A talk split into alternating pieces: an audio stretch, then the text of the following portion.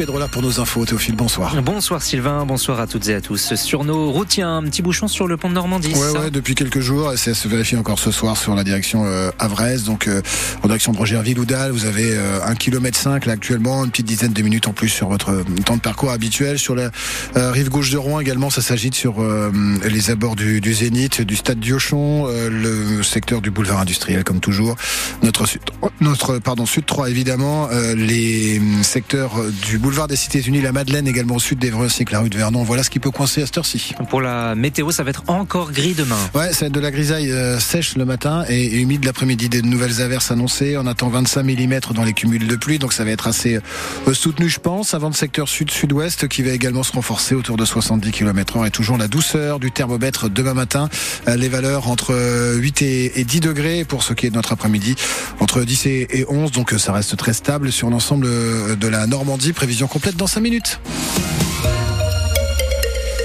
Corps a été repêché ce matin au Havre. Et dans le bassin du commerce, autour de 8h30, le corps d'un homme de 61 ans a été repêché, indique la police. Une enquête est en cours pour comprendre les circonstances précises. Un gros incendie, mais peu visible de l'extérieur selon les pompiers, ce matin à Fécamp, sur le boulevard de la République.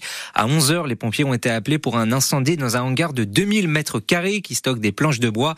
50 mètres cubes de bois étaient enflammés à leur arrivée. Il n'y a heureusement pas eu de blessés. La police qui alerte également sur une arnaque aux faux policiers. Ouais, hier après-midi, à Auto-sur-Mer, deux faux policiers ont réussi à voler 1000 euros et des bijoux à une femme de 86 ans. Ils ont prétexté un faux cambriolage dans le quartier pour vérifier chez elle si rien n'avait été volé.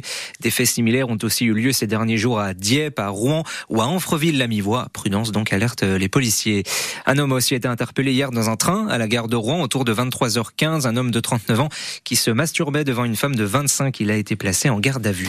Un féminicide au tribunal de Montpellier cet après-midi. Un homme a, a tué son ex-épouse avant de retourner l'arme contre lui. Oui, ça s'est passé en début d'après-midi devant le tribunal judiciaire, le tout devant de nombreux témoins. Le procureur de la République de Montpellier vient de donner une conférence de presse il y a quelques minutes. Précision signée Pierre Emparent. Les faits se sont produits sur le parvis du tribunal judiciaire de Montpellier, à l'extérieur du tribunal. Aux alentours de 14 heures, un homme a ouvert le feu sur son ex-femme avant de retourner son arme contre lui.